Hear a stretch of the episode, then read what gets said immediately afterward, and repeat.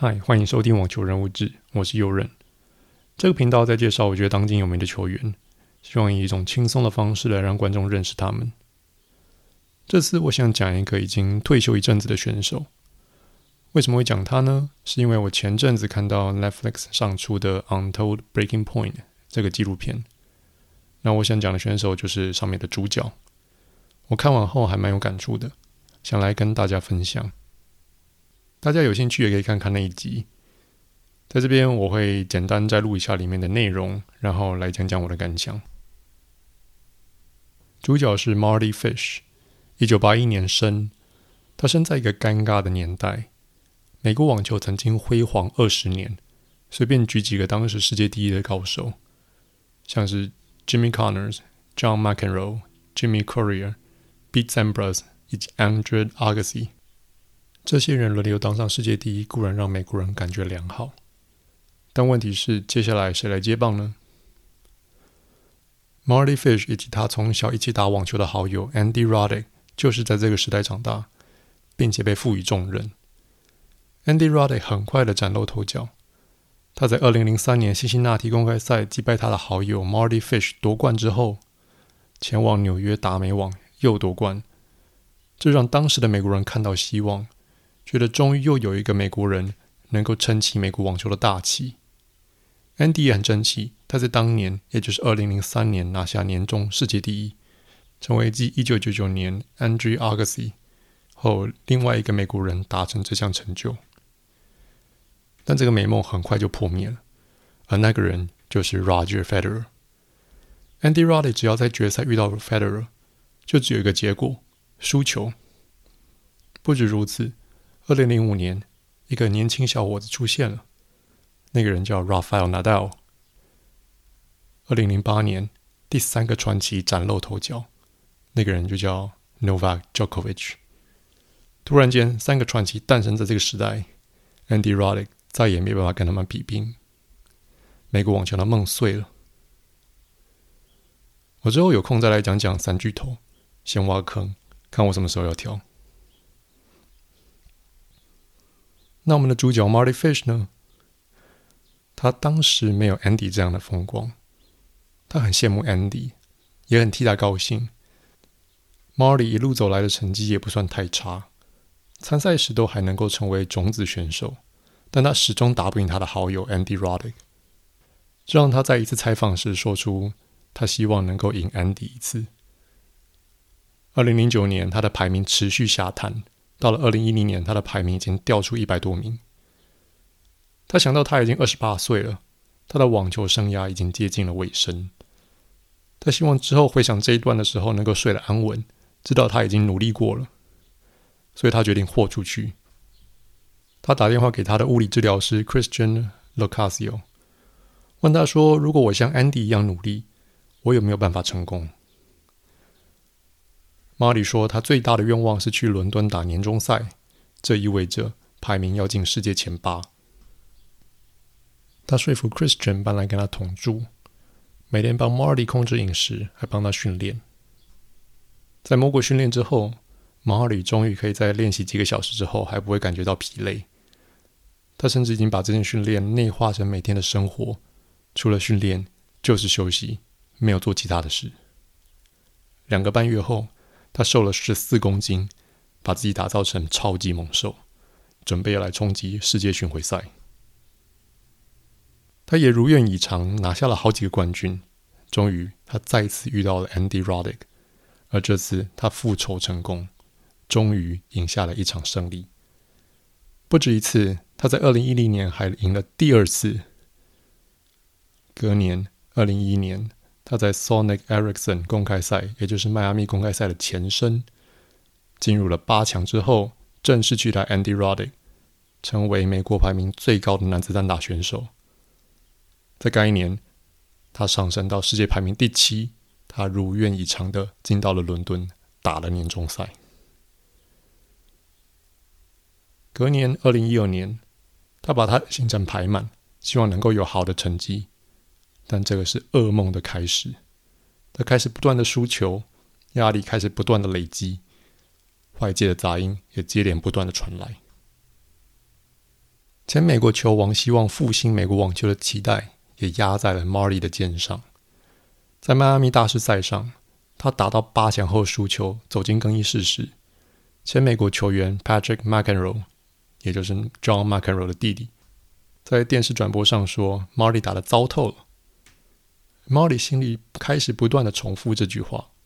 Molly 不解，他跟我曾经在 Davis Cup 上一同奋斗过，我们是也是朋友。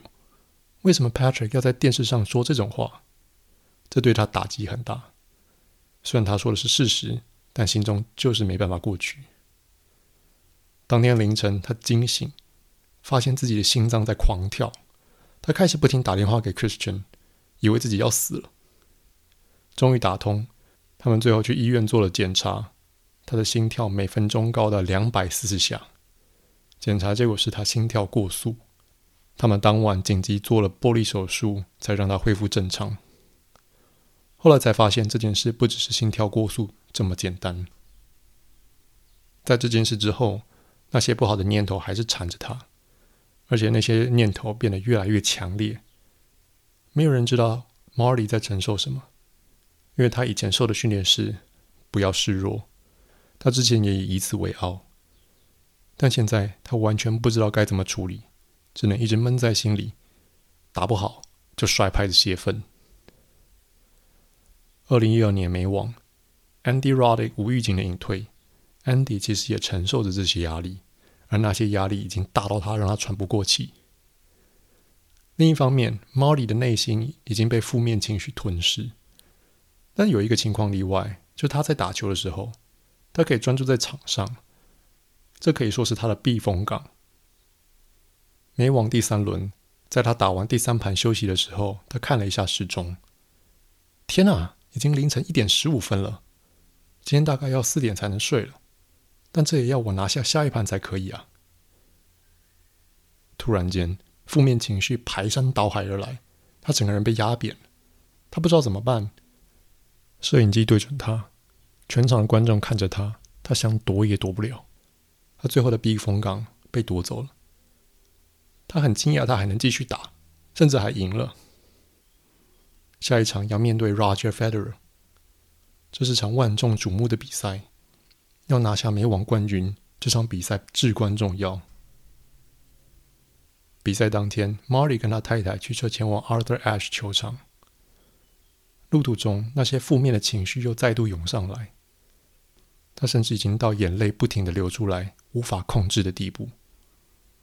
他太太看到这个情况，握住他的手，跟他说：“你不用打这场比赛。”他听到这句话，一开始还很反感，因为他所有的练习都是为了这场比赛。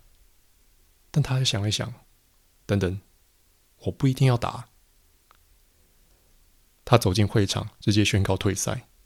他也很清楚，这个决定基本上就是宣告他的网球生涯已经结束了。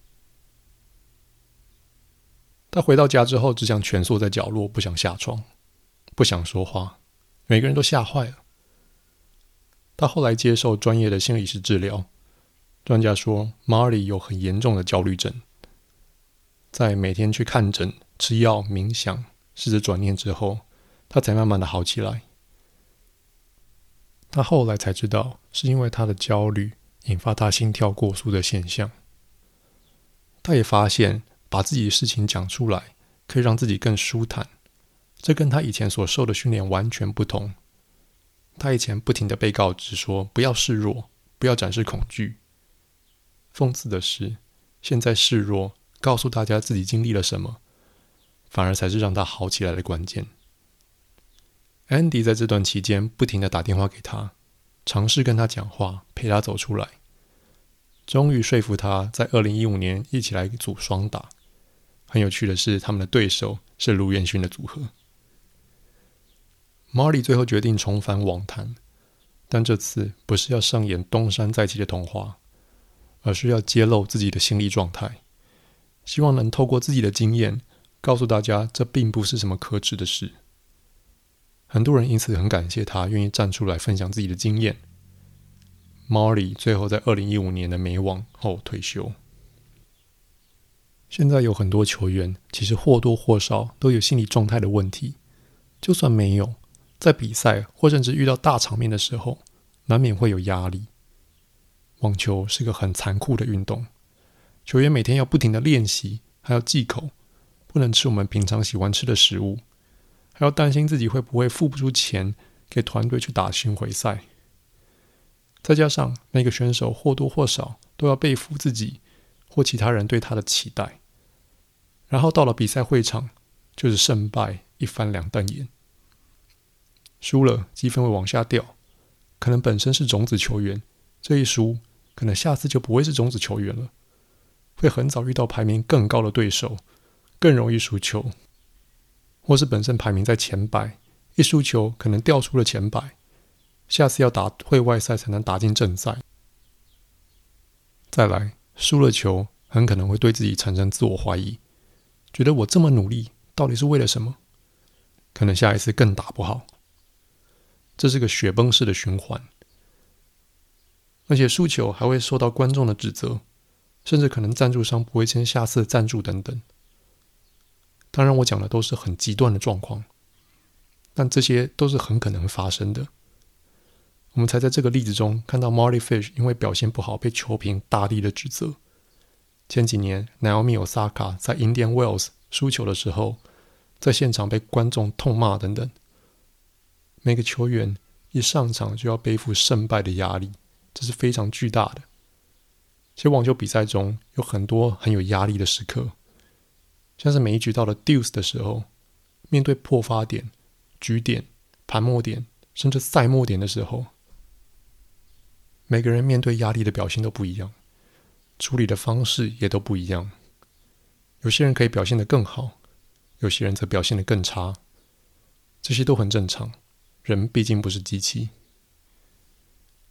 我们现在看到一些球员揭露自己有心理层面的问题，但我们其实只看到了冰山的一角，因为那些大多数都是有名的球员，像是 Iga Swiatek、Naomi Osaka、Nick Kyrgios 等等。但难道就只有这些吗？当然不是，世界上有几千名网球选手，想想能被我们知道或关注的人有多少？